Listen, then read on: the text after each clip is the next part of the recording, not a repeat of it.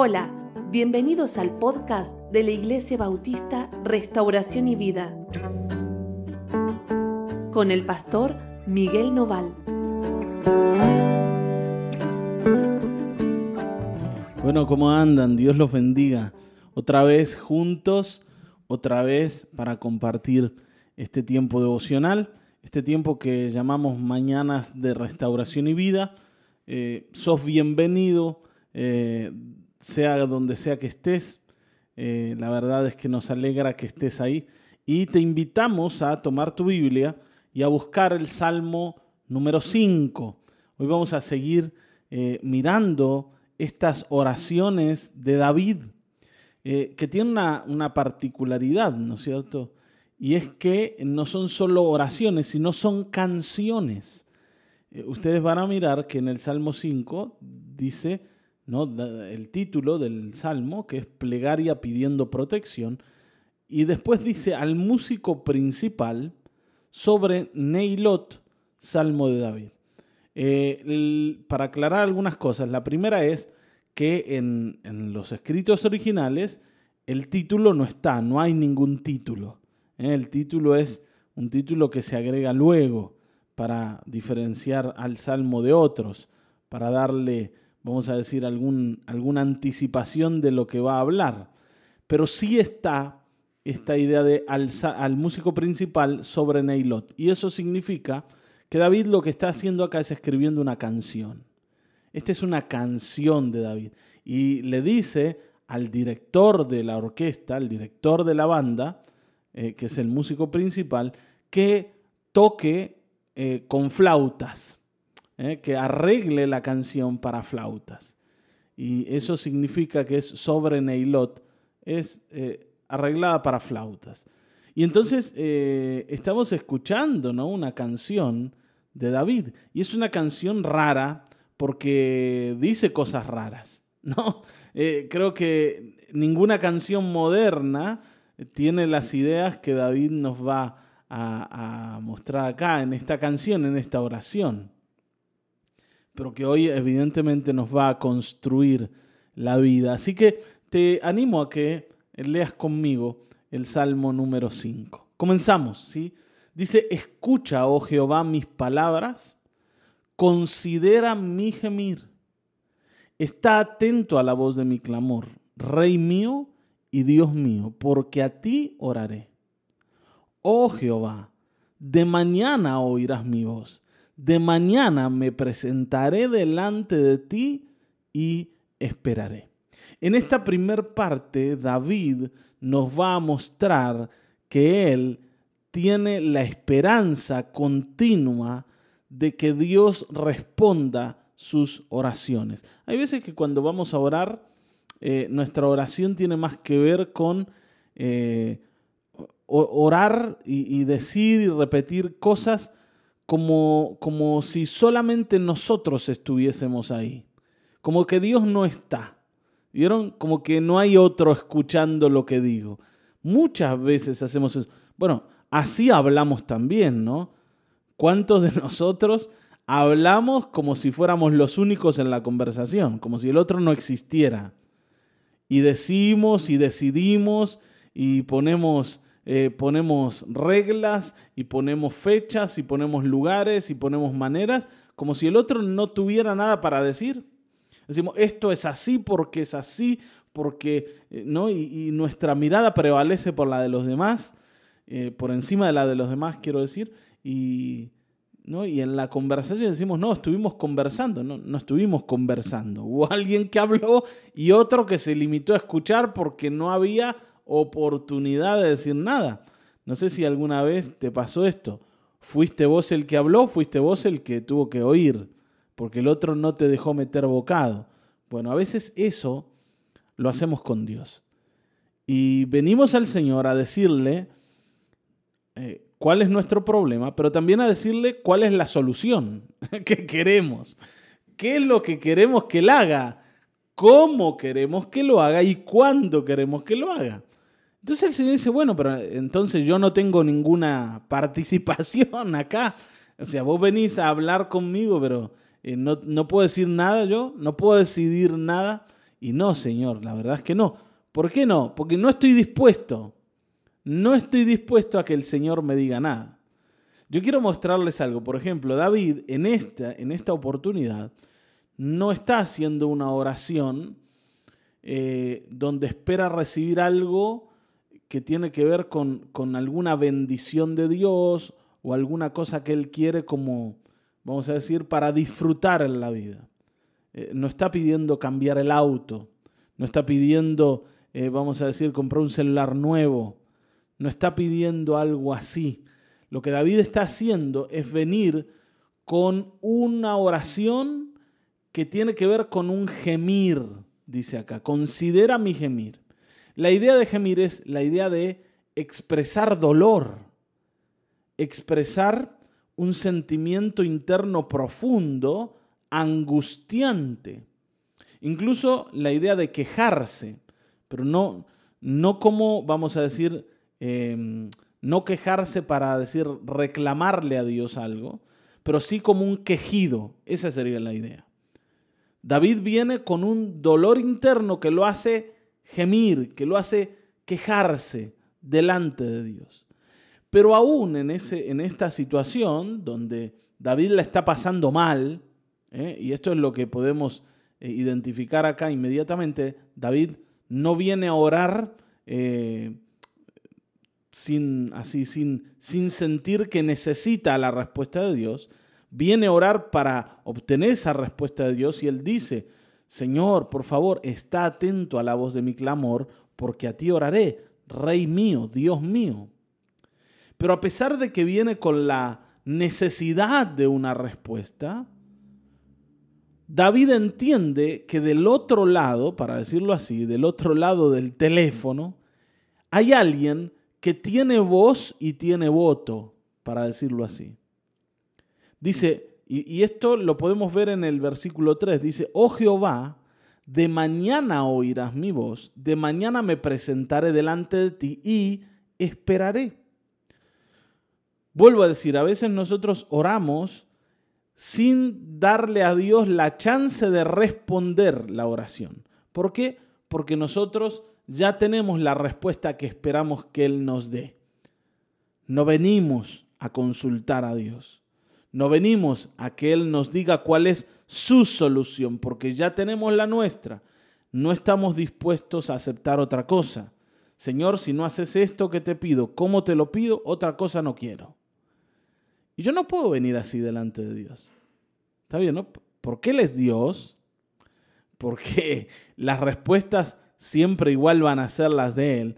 Y segundo, porque si yo vengo al Señor, yo tengo que venir con la idea de oírle.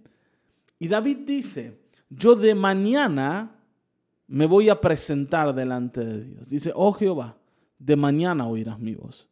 De mañana me presentaré. Yo a la mañana temprano, ni bien salga el sol, voy a estar ahí. Voy a estar firme, como rulo de estatua. Pero a pesar de que voy a estar firme para decirte lo que necesito, porque estoy en angustia, porque hay algo en mi corazón que necesita respuesta. Señor, a pesar de eso, yo voy a esperar. Y voy a esperar esas respuestas. Todo lo que sea necesario. Hay algo que quiero decirte, y, como digo, ¿no? Cuando te lo digo a vos, me lo digo a mí. Dios no está apurado para respondernos. Los que estamos apurados somos nosotros. Dios no está apurado. Dios no está desesperado para decir, rápido, haceme rápido la, el pedido, así ya mando a los ángeles que salgan desesperados en ambulancia como bomberos para resolver tu problema. Dios no está apurado. Dios sabe lo que va a hacer. Y Dios sabe cuándo lo va a hacer. Y estas son dos cosas que yo tengo que tener claras cuando vengo a Dios. La primera es que Dios va a responder lo que Él quiere, no lo que yo quiero. Número uno. Y número dos, que va a responder lo que Él quiere cuando Él quiera. En el tiempo que Él quiera. La escritura dice, ¿no? Que Dios a su tiempo nos va a levantar. no a nuestro tiempo. Yo cuando quiero las cosas y ya, todo ya. ¿No? A la mañana, como dice David, oramos y para la media mañana, ya acercándose al mediodía, queremos la respuesta. A la tarde, como mucho. Pero que no pase. Mañana a primera hora. no. Pero Dios no está apurado, ni desesperado, ni tampoco porque yo esté desesperado yo, Dios se va a desesperar. ¿Se acuerdan? Hay una historia donde al Señor le avisan, a Jesús le avisan, que Lázaro, su amigo, está enfermo, a punto de morir. Y cuando el Señor se entera de esto, es una situación urgente, dice que lo que hace es quedarse un tiempo más donde estaba. Y dice, pero ¿cómo? ¿Cómo? ¿El Señor no salió apurado, no salió desesperado para ir a ver a su amigo? No, no. Y el Señor llega tarde, lógicamente. Y Lázaro ya estaba muerto. Y entonces cuando el Señor llega, las hermanas de Lázaro le dicen, ¿qué te pasó, Señor? Te mandamos a avisar que Lázaro estaba enfermo y no viniste. ¿Qué tenías más importante que hacer que responder a, a esta urgencia? Y el Señor le dice, ¿no te he dicho que si crees verás la gloria de Dios? ¿Cuál es el punto? El Señor sabe lo que va a hacer y sabe que su gloria se va a ver y tu vida se va a llenar de esa respuesta de Dios. Pero a nosotros nos toca esperar que Él decida cómo y cuándo. Y seguramente lo que Él decida va a ser lo mejor. El problema es que a nosotros nos provoca como una inseguridad, una cierta como desconfianza, pensando en si Dios va a responder o no. Pero lo va a hacer. Tranquilo. El Señor no necesitaba estar ahí para, eh, para prevenir la muerte de Lázaro, para evitar la muerte de Lázaro, porque el Señor quería hacer algo mayor. Ahora, a veces cuando nos toca esperar, no estamos dispuestos eh, a esperar eso mayor. Y como dice el dicho, y ustedes saben que me gustan los dichos, mejor pájaro en mano que cien volando, ¿no? Mejor nos aseguramos el tiro, que el Señor responda rápido y no que después venga una respuesta mejor, pero haya que esperarla, ¿no? Yo quiero ya. Y, y con Dios no es así, yo debo esperarle. Y si David podía esperar, yo también puedo esperar. Dice, y, acá viene el punto del clamor de David, del gemido de David. Dice, porque tú no eres un Dios que se complace en la maldad el malo no habitará junto a ti. Los insensatos no estarán delante de tus ojos. Aborreces a todos los que hacen iniquidad. Destruirás a los que hablan mentira. Al hombre sanguinario y engañador abominará Jehová. ¿Cuál es el problema de David y por qué él dice esto? El problema de David es que hay personas que están tratando de dañarlo que están tratando de lastimarlo, que están tratando de herirlo. Y entonces David dice, Señor, mira, respondeme, porque tus ojos no son ojos que puedan tolerar la maldad. Y esta gente está portándose mal conmigo. Tú eres un Dios justo, no te complaces en que las cosas ocurran de esta manera, en que alguien malo aflija a un justo, aflija a alguien que no es culpable. Está bien, David está como esgrimiendo sus argumentos acá para decir, Señor, hay, hay acá argumentos para que me respondas. Porque estos son malos y son malos de veras. Y uno dice, pero ¿cómo? David los acusa. Y sí, y claro, los acusa. O vos nunca fuiste al Señor a decir, Señor, mira, mira lo malo que es mi marido mira lo mala que es mi mujer. ¿Eh? En ese caso no tenías razón. Pero en este caso David está hablando de gente mala de veras. Ahora, fíjense, y, quiero que miremos el contraste. Después él dice, mas yo, y, después de hablar de los malos, va a decir, mas yo por la abundancia de tu misericordia entraré en tu casa y adoraré hacia tu santo templo en tu temor. Y fíjense algo, ¿no? Él dice, mas yo por la abundancia de tu misericordia entraré en tu casa. Él no está diciendo, Señor, yo soy alguien justo que nunca se equivocó, que nunca hizo maldad, que nunca habló mentira. Ven que él, cuando habla de los malos, eh, menciona esto. Dice que ellos hacen iniquidad, que hablan mentira, que se complacen en la maldad, que son sanguinarios y engañadores. Ustedes saben que a David lo llamaban un hombre sanguinario. ¿Por qué? Porque era un hombre de guerra y, era un, un tipo bravo David. Pero a pesar de eso, cuando él necesitaba respuestas, no dependía de su espada, dependía de su Dios. Y él depende tanto de su Dios que él entiende que en realidad, en el fondo, él no es mejor que estas personas que lo quieren dañar.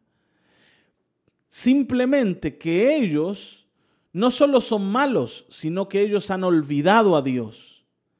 Y él entiende que por la misericordia de Dios está en pie. Y acá yo quiero decirte algo eh, importante. A veces cuando predicamos el perdón de Dios, no, nosotros tenemos la idea, como decíamos ayer en, una reunión, eh, hablando del Señor, de que Dios es como Papá Noel, de que Dios es un viejito de barba blanca, totalmente bondadoso, que en realidad eh, no le importa que seamos torcidos, que pasa por alto cualquier error, que es un bonachón que, al que no le importa nada. No, no es así Dios. Simplemente que Él mirando la maldad y percibiendo la maldad y sufriendo la maldad, decide tener misericordia. Y David entiende que Él está en pie por esa misericordia que Dios decide tener con Él, porque Él no es mejor que estos malos. Entonces, cuando predicamos el perdón de Dios, no se lo predicamos a gente que es mejor que otra. Se lo predicamos a personas que son igual de malos que todos los demás, pero que deciden ampararse bajo la misericordia de Dios y no rechazar al Dios que quiere salvarlos. ¿Cuál es la diferencia entre David y los malos? Que David ha aceptado a Dios como su Dios, y se han parado bajo su misericordia y los otros no. Deciden vivir una vida sin Dios y, y guiados por sus propios deseos y sus propios pensamientos. Entonces vos también podés decidir ser o como David o como los malos. Depende de qué que seas como David o como los malos. De tus acciones, no, de tu corazón. Porque en acciones todos somos igual de pecadores. Pero hay pecadores que vienen a refugiarse bajo las alas del Señor.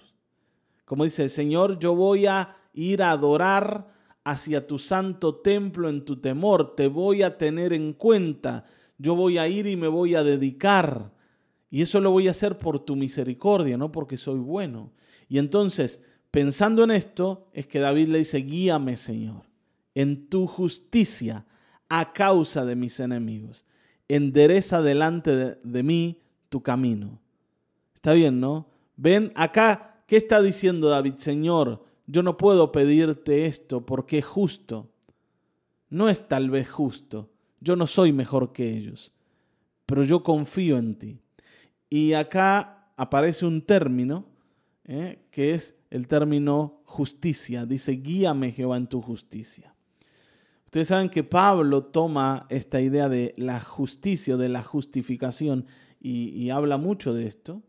Eh, pero la idea es la siguiente, de que Dios justifica o declara personas agradables, personas, si quieren ponerlo así, amigos de Dios, a aquellos que confían en Él.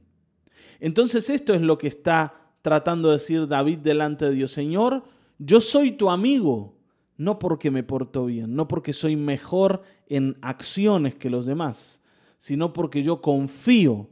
Y entonces esa confianza que yo le pongo al Señor se traduce en justicia. O sea, Dios me ve a mí como su amigo, aunque mis acciones nunca han sido de amigo. Pero un día decidí dejar de confiar en mí y ampararme bajo la misericordia de Dios. ¿Se entiende lo que digo, no es cierto? Y para esto yo tengo que venir al Señor y, como decíamos estos días pasados, entregarme delante de Él. Las respuestas de Dios son para aquellos que confían en Dios. Son para aquellos que han decidido ampararse bajo sus alas. Para aquellos que le dicen a Dios, Señor, tú endereza mi camino. Hazme caminar en tus caminos de la manera correcta, porque yo no sé. Yo no sé, yo soy débil. Esto es algo muy importante en la oración, que nosotros podamos reconocer que delante de Dios no podemos y que Él es el que tiene que enseñarnos y hacer las cosas entre nosotros. ¿Me siguen acá? Bueno, sigamos un poquito más. Y vuelvo a hablar de los malos ahora. Dice, porque en la boca de ellos no hay sinceridad. Sus entrañas son maldad. Sepulcro abierto es su garganta. Con su lengua hablan lisonjas. Castígalos, oh Dios. Caigan por sus propios consejos, por la multitud de sus transgresiones. Échalo fuera, porque se rebelaron contra ti. Y acá David vuelve, vuelve a decir, a tomar esta idea, ellos son tus enemigos, Señor. Y hay una característica en los enemigos, y es su manera de hablar. Hermanos, hay veces que nuestra manera de hablar no refleja nuestra confianza ni dependencia de Dios. Fíjense, acá dice que en sus entrañas hay maldad que en la boca de ellos no hay sinceridad, que su garganta es un sepulcro abierto y con su lengua hablan lisonjas. ¿Sabes qué significa lisonjas? Alabanzas exageradas e interesadas que se hacen una persona para conseguir favor o voluntad. O sea, estos son ¿eh? un chupa media, para decirlo así, aduladores pero la idea de la adulación es la de sacar algún provecho. ¿eh? Chupa media el tipo. Eh, pero no es sincero, no que te está alabando porque de verdad piensa que hiciste bien, te está alabando para que le des algún beneficio. En realidad eso significa que te está tratando de engañar, diciéndote una mentira para beneficiarse en alguna manera. Fíjense, los malos tienen una característica de que hablan de una manera particular. Y los justos también hablan de una manera particular. ¿Cómo habla un malo? Un malo habla como si todo dependiera de ellos. Está bien, ¿no? Y tratan de hablar de una manera en, la que ganen ciertos tipos de favores o cierta ventaja sobre los demás. En cambio, un justo habla como que todo depende de Dios. Por eso la escritura dice, ustedes dicen, voy a ir para acá, voy a ir para allá, cuando debieran decir si Dios quiere. No se trata simplemente de, de la expresión, si Dios quiere vamos a hacer, como si fuera un método. Se trata de entender el corazón y decir, ¿Por qué yo pienso que todo depende de mí cuando en realidad depende de Dios? Y David le dice, mira cómo hablan, Señor. Mira lo que dicen. Mira las, las barbaridades que dicen. Mira las palabras que usan. ¿Eh? Sepulcro abierto es su garganta. ¿Qué hay adentro de un sepulcro? Huesos, cadáveres, ¿no? Podredumbre. Eso es lo que hay en la boca de esta gente. Hermano querido, yo te voy a decir algo. Si de alguna manera te acostumbraste a hablar de una manera inapropiada, por lo que sea, ¿no? Algunos dicen, bueno, yo estoy en un ambiente donde hay que hablar así, ¿no? Yo quiero decirte algo, en ningún ambiente hay que hablar de ninguna manera particular. ¿Está bien, no? Yo debo hablar en, en vamos a decir, en, en coordinación con aquello que creo. En realidad la palabra que busco no es coordinación, sino eh, quiero decir que debo ser coherente con aquello que creo. Está bien, no puedo decir que yo, como dicen, ¿no? De una fuente no puede salir agua dulce y agua amarga o salada. ¿eh? No, no, no es posible. Yo necesito hablar coherentemente con aquello que digo que creo. Y mi, mi, mi, boca tiene que estar tan llena de alabanza a Dios como tan llena de respeto hacia las personas. ¿Por qué? Porque la manera de hablar me hace parecer un malo, no un justo, muchas veces. Así que hoy quisiera que vos reflexiones sobre esto y entiendas que cuando alguien escucha las palabrotas que decís, en realidad puede perfectamente decir esta persona es una persona sin Dios. No, pero ¿cómo van a decir eso? Bueno, yo no estoy diciendo que no tengas Dios. Estoy diciendo que tu manera de hablar es como la de las personas sin Dios.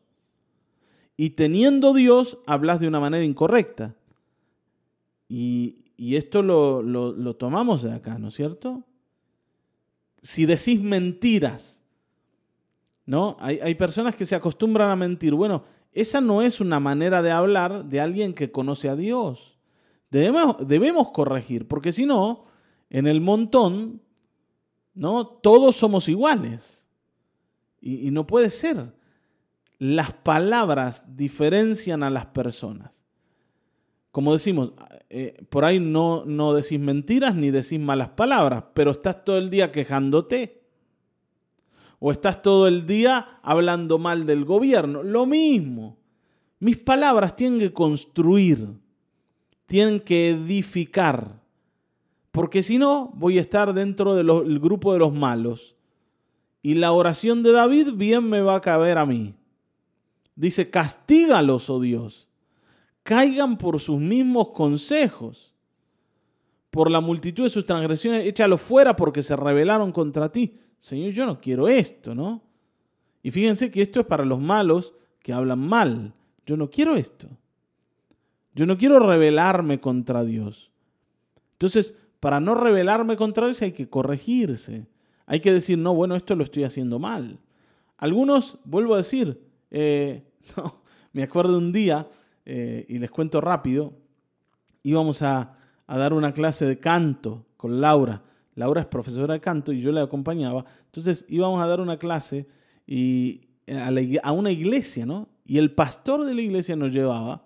Y entonces un día eh, que íbamos con él, el pastor nos dice que había tenido un altercado con unas personas que quisieron robarle y cómo él les contestó, ¿no? Y cómo él les dijo eh, un montón de barbaridades. Y las personas que sabían que él era pastor, dice, pero ¿cómo va a hablar así usted es pastor?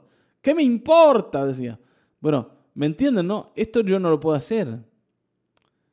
No, no, no es bueno que yo haga esto. ¿Por qué no es bueno? Porque en realidad no habla de quién soy. Y no puedo decir, bueno, ellos me obligaron porque ellos necesitan que yo le hable así. No, yo puedo hablar enojado, yo puedo hablar disgustado, yo puedo hablar, ¿no es cierto?, expresando mis emociones, pero no necesito decir barbaridades para hacerlo. Esto, ese aprendizaje, no viene del cielo, sino viene, ¿no?, del mundo. Y entro dentro de esta descripción que David hace de los malos. Así que huyamos de ahí. Y termina diciendo, pero alégrense, todos los que confían en ti, alégrense, den voces de júbilo para siempre, porque tú los defiendes. Fíjense, dice, den voces de júbilo. O sea, las palabras, la expresión de alguien que confía en Dios no es la de las mentiras, no es la de las malas palabras, no es la de la, de la ¿no? El, el, mebotas o, o chupamedias, como se dice, no es de esos. No es de aquellos que se quejan todo el día, es de gente que está alegre porque tiene a alguien que los defiende. Es alguien que no reacciona porque sabe que tiene un respaldo detrás. Yo sé que el Señor me defiende, no tengo que defenderme yo a los insultos. Está bien, ¿no? Y esto no quiero centrarme en la manera de hablar, simplemente que no acá vemos como una característica de los malos una manera inapropiada de expresarse. Dice, en ti se regocijen los que aman tu nombre, porque tú, oh Jehová, bendecirás al justo y como un escudo lo rodearás de tu favor. Hermanos, la protección que David está buscando de los malos viene del Señor y solo del Señor. No soy yo el que tiene que procurarla. Como digo, David dependía mucho del Señor y poco de su espada, aunque cuando había que usarla, la usaba. Pero era el Señor el que salvaba. Él entendía esto, que uno puede estar confiado cuando entiende que hay alguien que te defiende, que hay alguien que dice acá que es como un escudo que te rodea. El Señor bendice al justo. Y ese justo no es justo porque es mejor que los demás. Es justo porque fue a refugiarse a la misericordia de Dios, porque es agradable a Dios. Puede ser llamado amigo de Dios porque decidió confiar en Él y no en sí mismo. Entonces, para resumir, confiemos en el Señor, dejemos de confiar en nosotros mismos, corrijamos nuestra manera de hablar como si nosotros tuviéramos que defendernos del mundo y empecemos a confiar en Dios, a tener expresiones de alegría, porque el Señor protege a aquellos que confían en Él. Oremos, Padre Celestial, gracias por este tiempo, por esta, eh, Señor, oportunidad de poder estar delante de tu trono y de poder oír tu palabra. Corrige, Señor, en nosotros lo que hay que corregir. Señor, te ruego que hoy podamos confiar en ti y esperar en ti, esperar en tus respuestas aun cuando tarden, aun cuando, Señor, no vengan pronto, porque tú nos defiendes, porque tú eres como un escudo a nuestro alrededor y esperamos en ti. Aleja de nosotros los labios perversos y los labios contaminados, para que hablemos como es digno de ti y como personas que confían en su defensor, en su protector, en su Señor. Gracias, Padre, por Jesucristo. Gracias por tu misericordia. En el nombre de Jesucristo. Amén. Amén. Amén.